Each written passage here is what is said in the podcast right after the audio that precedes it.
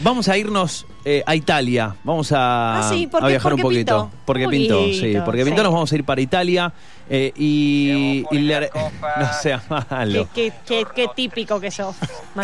Claro. Por favor. Qué predecible. Por favor, qué predecible. Un poquito más de clase que vamos a Qué hablar de arte. predecible, por favor. Eh, a ver, pongámonos serios, solemnes. Eh, Como, no, no como se merece una galería de arte como es Uffizi. Por favor, Tenemos redes que ponernos sociales. Basta, ¿qué, re- qué redes, Redes sociales? sociales, ¿TikTok? no, por ¿Qué- favor. ¿Qué, es eso? ¿Qué es TikTok? No, no, no. no. Bueno, llegaron a TikTok. La gente del oficio llegó a TikTok. Está revolucionando la red social. Están todos prendidísimos. Quieren más. Y la verdad que me pone muy contento poder concretar esta charla. Vamos a comunicarnos con eh, Alejandra, con Alejandra Micheli. Ella es parte del equipo de, de- del, que labura ahí en TikTok con, con la galería. Además es asistente del director de, de la galería, que es eh, Eike Schmidt. Así que le agradecemos a Alejandra eh, que, que nos atienda Que a las... justo es Argentina. Sí, 2043 allí en Italia. ¿Cómo estás, Alejandra? Buenas noches. Buenas noches, buenas noches a todos. Muy bien, muy bien. Gracias a todos, muy bien. Bueno, bueno, me alegro. muchas gracias por, por atendernos, muchas gracias por coparte tan rápido con esta nota y bueno, y por todo lo que nos vas a contar de primera mano, que es un poco la idea, conocer la experiencia del museo a través de las redes y puntualmente TikTok, pero de vos, de primera Sí. mano. ¿Cómo, ¿Cómo fue, el, eh, Alejandra, la, quién tuvo la idea y, y cuál fue la cara, la primera cara? Entiendo que es un, un lugar que tiene una tradición un poco más, eh, en, su, en sus años anteriores, un poco más conservadora y por ahí veía a estos espacios por ahí con un poquito más de reojo o desconfianza. ¿Cómo fue la cara de la persona que tuvo que autorizar esto la primera vez, esta idea? ¿Bien o le pareció medio raro primero? Bueno, eh, en realidad fue bastante, también un poco fácil, diría, porque eh, con los museos de Italia y de todo el mundo cerrados durante Sí. la pandemia de coronavirus, la galería, eh, el director, em, em, diría fundamentalmente, eligió arrojar su imagen para atraer, digamos, a una clientela nueva, más joven, y decidió lanzar clips irreverentes y también un poco extravagantes de algunas de sus obras más famosas, que con, en TikTok se mueven al ritmo de la música, así que naturalmente parecería ser una, eh, una cosa un poco extraña, pero la apuesta ha valido la pena porque eh, se cuentan ahora, eh, a hoy, digamos, 27 mil seguidores desde su creación, que fue el 28 de abril, o sea, muchísimo, un, Sí. gran suceso. Y desde la semana pasada, que creo que estaban en 15 o 17, y ahora me estás hablando de 28, o sea, se- Sí, el sí, sí, crecimiento semanal es- subiendo, sí, sí.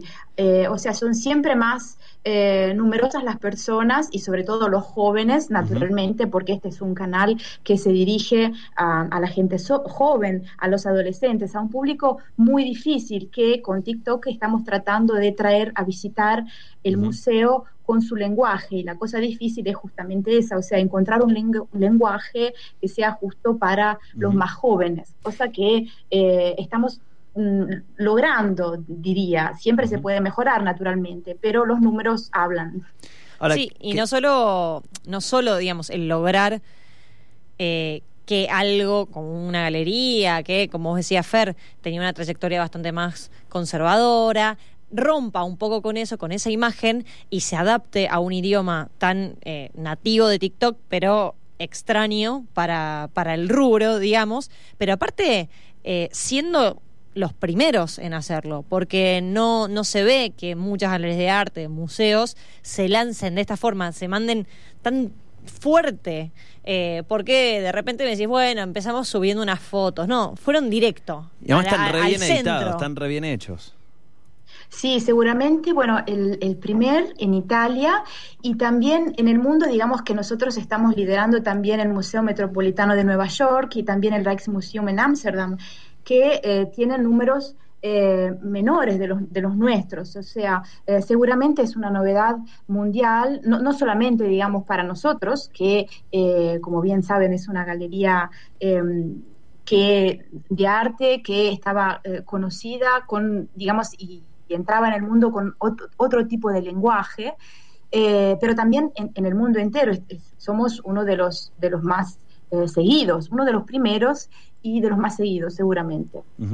Ahora, qué, importante algo que es una discusión que se viene dando hace mucho tiempo, donde prima donde prima romper las estructuras, qué importante quitarle la solemnidad a lo artístico, ¿no? Quitarle ese lenguaje prolijo, culturoso, de solo para pocos, privilegiado. Digo, qué importante romper, más allá de la red social que se utilice, romper con eso, porque yo me imagino hoy hablarle a, a un chico de 8, 10, 15 años con ese, con ese tono, con esa solemnidad, no va ni para atrás ni para adelante. Claro, nosotros tratamos de, eh, digamos, de ampliar nuestra audiencia en términos de grupos, trayendo personas jóvenes al museo que así con este lenguaje, que es el lenguaje de los jóvenes, no son, digamos, arrastrados por sus padres a visitar los cuadros, pero interesados eh, en ver las colecciones con un lenguaje que es el lenguaje que conocen, eh, que ellos conocen y que ellos utilizan y que en muchos casos es también eh, provocatorio o eh, auto, autoirónico, que tiene mucho sentido del humor. o sea, para un chico es, es, mucho más fácil probablemente conocer a la Venus de Botticelli a través de, de un tipo de música que está escuchando en este momento histórico, o por lo menos se acerca en un primer momento a ese cuadro y se estimula a visitarlo físicamente en otro momento, ¿no? Y eh, Alejandra, bueno, ustedes empezaron con eh, todos estos videos y este tipo de contenido ahora en abril. ¿Era algo que venían pensando y desarrollando y encontrándole la vuelta desde hace un tiempo y bueno, decidieron lanzarlo en abril o fue que en abril dijeron, bueno, a ver, hay que hacer algo y salió y salió bien? Sí, en realidad no, no fue, salió un poco así, era como una, muchas ganas de parte del museo de comunicar al público y a la gente en un momento en el que el museo estaba cerrado. Así que empezamos con, por ejemplo, eh, en Facebook publicar unos vídeos eh, para ah, en, distintos idiomas, también en, español, eh, para hablar con la gente y contar a la gente los cuadros y todo eso. Y también mm, pensamos que era importante tratar de comunicar a todo el mundo, dado que era la única forma, la forma online para hablar a la gente. Eh, y así decidimos lanzarnos también en, TikTok. Ese, ¿Te imaginas en, en, lo posterior, ¿no? cuando nuevamente se pueda volver a, visitar estos espacios, chicos subiendo historias, intentando replicar esas historias de, de TikTok? Un poco me imagino que es lo que se va a generar.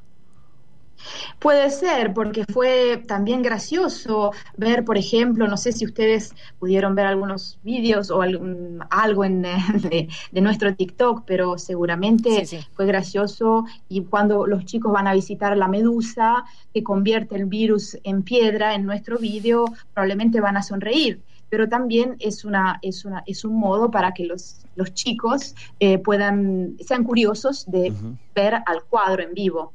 Sí, es que un poco, a ver, lo que es algo de lo cual justo dijiste una palabra muy clave para, para nosotros que lo hablamos mucho, el despertar la curiosidad.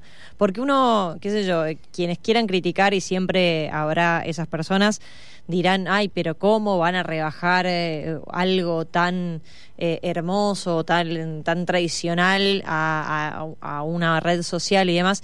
Y en realidad no se trata de eso, se trata de generar la curiosidad para que después los chicos, y en realidad personas de todas las edades, después vayan y ahonden, pero primero atraerlos, porque si no conocen, si no les generas esa curiosidad, tampoco nunca van a tener el conocimiento solemne que tantas personas querrían eh, que, la, que la gente tuviera. Y está buenísimo, pero hay que también atraerlos primero, hay que también generar esa curiosidad. Claro, eh, la Venus de Botticelli se convierte en una modelo de pasarela de primavera-verano, primero en el 2019 cuando aparece desnuda y, en otros vídeos eh, de una forma muy, muy curiosa, ¿no? Mm, para los carcamoles, diría, pero eh, seguramente es el, em, es el lenguaje para atraer a los jóvenes y es, em, y es algo que, vale la pena, es una, es una discusión que naturalmente, como ustedes dicen, se, se pone. Tuvimos unas críticas, naturalmente, pero mm, muy, muy limitadas en realidad. Es, mucho más el, el, el, suceso eh, de, las, de, las, de las personas que nos critican. Bueno, eso es genial, eso es genial. Siempre lo, lo- eso le va a ganar al- a cualquier discurso de, odio, odio. a cualquier eh, Sí. hate dando vuelta. Eh, ahora, eh, tanto, yo, yo eh, pienso en tantos docentes que siempre se están rompiendo la cabeza para hacer cosas nuevas y para llevar a, a los chicos a que tengan ganas de ir y, bueno, vamos a hacer una visita al museo, ¿viste? Uh. Y de pronto, eh, qué manera que también ustedes están proponiendo, de alguna manera, están invitando también a que docentes en un futuro, o padres también, o puedan llevar a sus chicos con esta excusa, con este gancho, o se me ocurre incluso al revés, chicos que les digan a sus padres, che, quiero ir a donde está, eh, donde se filmó este TikTok, por ejemplo. Claro. Claro, es lo que nosotros esperamos y lo que podría, podría pasar en el momento, en este momento en el cual el- los museos se abren, eh, podría, podría ser, podría ser que el público de chicos de 13, 14, 15 o 20 años eh, sea más, eh, más activo, digamos, y nos visite más. Es lo que es, es nuestra misión esa, digamos, es nuestra misión. O sea, el conocimiento del arte y buscar un lenguaje que sea abierto a todos. ¿Cómo es el, público habitual y pre-pandemia, el público que visitaba la galería? ¿Tienen algún, alguna estadística sobre el, el- el promedio de, de edad? ¿Eran más turistas? ¿Eran más locales? Yo creo que en este momento, este es un momento un poco difícil para poder hablar de números porque se están abriendo de hace, hace poco eh, las puertas eh, al, al turismo eh, y no creo que es, no es posible en este momento. No, no, pero me refería más digamos. anteriormente, digo, Claro, me, la- me refería antes, antes de, en un, en un año más, más común, más tradicional, eh, en un año estándar, ¿cuál era el, el- el público que en general atendía al- al- a la galería? Bueno, sobre todo son en efecto personas adultas, o sea, de, de todas edades. Y los chicos siempre naturalmente vienen con la, con la familia. Eh, pero sí, por lo más son personas adultas. Así que, eh, claro, tratamos con TikTok que también en autonomía los jóvenes puedan venir a visitarlo. Y, y vamos a ver, vamos a ver si, si funciona, si este lenguaje funciona, no solamente, digamos, online, pero también físicamente. Vamos a ver con el tiempo. ¿Se, se plantearon llevar estas estrategias así de, de- que están planteando en TikTok, llevarlas de pronto eh, algún lenguaje similar eh, a las actividades dentro del museo una vez que se reactive la, la actividad más normalmente, poder generar una, un- una guía una guía a través de un tour a través de la galería distinta, con un planteo distinto eh, a partir de todo este suceso en, en TikTok?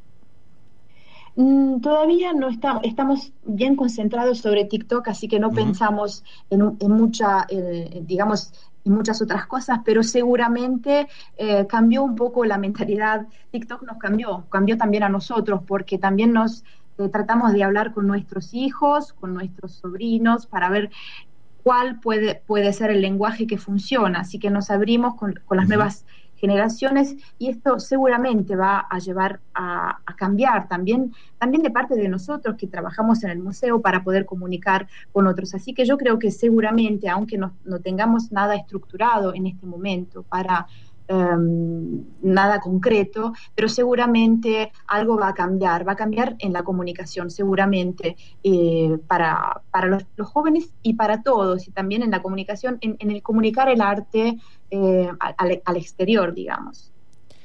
Eh, y hablando del exterior y del cambio, ¿cuál fue eh, la respuesta que notaron de la comunidad, de otros museos, de otras galerías?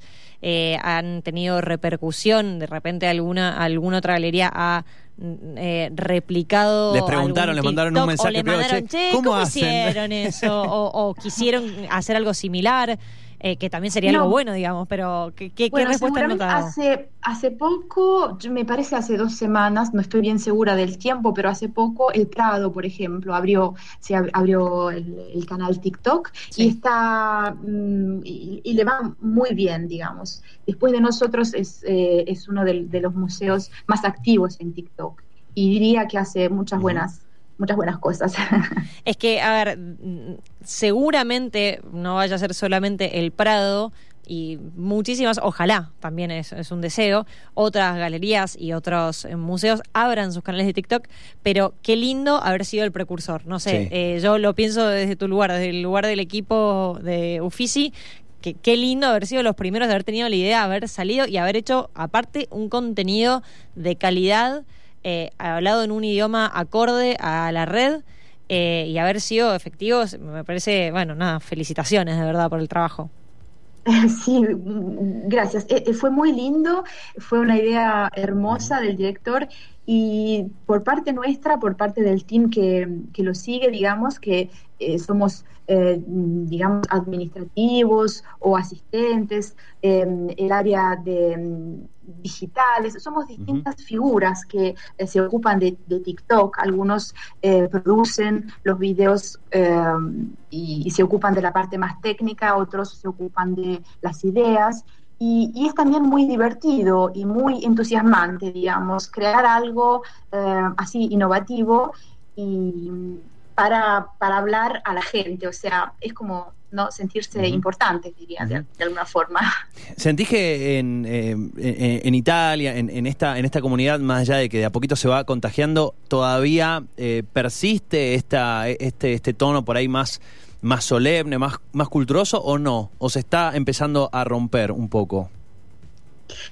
Seguramente persiste, eh, sobre todo en esta primera fase pero yo creo que con el pasar del tiempo y, también con nuestra con, la inteligencia de tratar de evolucionar y acoger también las críticas justas a veces de la gente, nos podamos acomodar y este tipo de lenguaje pueda entrar y pueda ser apreciado también por personas que hasta este momento eh, están por ahí chocadas, ¿no? Por la novedad, digamos, del estilo eh, irónico, diría, ¿no? De contar los cuadros.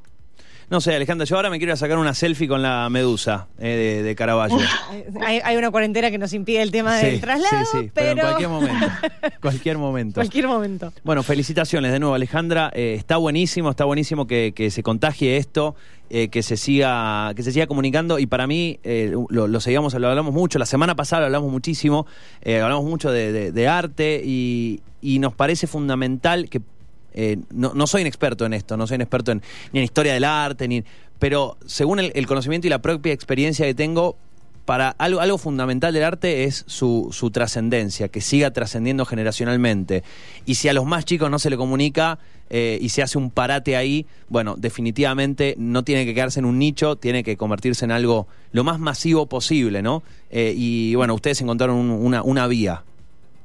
Claro, esta es nuestra misión, exactamente esta, eh, ser lo más, pasivos, más masivos posible y encontrar una vía mm, nueva de comunicación y de, sí, de, llegar, digamos, a la gente, a toda la gente, ¿no? De todo, de todo el mundo y con todo el lenguaje. El, lenguaje. Digamos que mm, necesitamos tomar en serio a las personas y lo que queremos es comunicar esto no significa que de vez en cuando no podamos disfrutar de, un poco de humor y autoironía, lo cual es la característica del canal TikTok, ciertamente menos catedrático de otros canales. Pero en este momento, uno de los canales más, más importantes y más masivos eh, para los jóvenes. Sí, sí, tal cual. O sea, es, era casi, diría en este momento, necesario entrar en TikTok para comunicar con ellos. Eh, gracias, eh, Alejandra, por, por la charla, por atendernos. Y quiero ver más. Ya los vi todos los videos, así que suban ah, más, por favor, porque por favor. me pongo demandante ahora. Está buenísimo. Sí, sí, son muy divertidos. Sí, sí, sí, sí. La, la última, Alejandra, ¿cuánto le lleva hacer un video promedio? Porque tiene mucho laburo encima. Eh, en realidad el, hacer el vídeo no es tan complicado, es más complicado eh, pensarlo, eso sí. Okay, eso pensar algo que pueda ser no ofensivo pero también provocatorio, tener el cuadro justo, el tema, el momento, que tenga que ver con el momento histórico, con la música que los jóvenes están escuchando en este momento. Ustedes saben, nosotros tenemos una cierta edad, así que no es que conocemos todo, entonces tenemos que digamos, también nosotros, ¿no? Volvernos un poco más jóvenes para ver cuál música puede, puede ser adecuada a un tal cuadro y cómo, y qué, lo, qué es lo que queremos comunicar. Eso es lo más complicado, digamos, eh, para la realización del vídeo. Y ya sé que recién Fernando dijo la última, pero mintió. Uh, hay una más, hay una más. Eh, ¿Cuántas personas en este momento están formando parte del equipo que eh, aparte, a ver, vos tenés, aparte de ser parte del equipo de TikTok, sos asistente director, entonces no es que cumplís solamente el rol de parte del equipo, pero ¿cuántos conforman el equipo de, de TikTok? Quienes piensan, como vos decís, y toman las decisiones y ven la vuelta, que sea provocador, pero no insulto. Eh, ¿cuánt- ¿Cuántos forman parte del equipo? Eh, a ver, naturalmente el director es el, em, el fundador, digamos así, de nuestro equipo y somos más o menos eh, ocho o nueve personas. Somos todas personas que en realidad hacemos, nos ocupamos de diferentes sectores eh, en, en la galería, o sea, yo me ocupo de la secretaría y también otras, mis, otras colegas hacen parte del equipo. Hay otras que son más, em, digamos, eh, del sector administrativo, Ujú. como por ejemplo Hilde Furgione, que es, em, digamos, la más activa en, en el grupo, en el team TikTok, y también el, grupo de el, em, la- las estrategias digitales, digamos así, que se ocupan de la parte más técnica de TikTok. También hay comunicadores y, y bueno, somos un grupo mi- mixto, digamos. Genial. Y cada uno aporta su contributo, ¿no? Eh, Alejandra, muchísimas gracias por la charla. Eh, que, que le siga yendo muy bien ahí en TikTok. Quedamos atentos Bueno. a ver más videos. Más videos, Muchísimas sí. gracias. Bueno, muchas gracias a ustedes. Hasta luego. Adiós, buenas noches. Allí estaba, ¿eh? la palabra de Alejandra Micheli, parte del equipo de eh, la Galería Uffizi en Florencia, en Italia.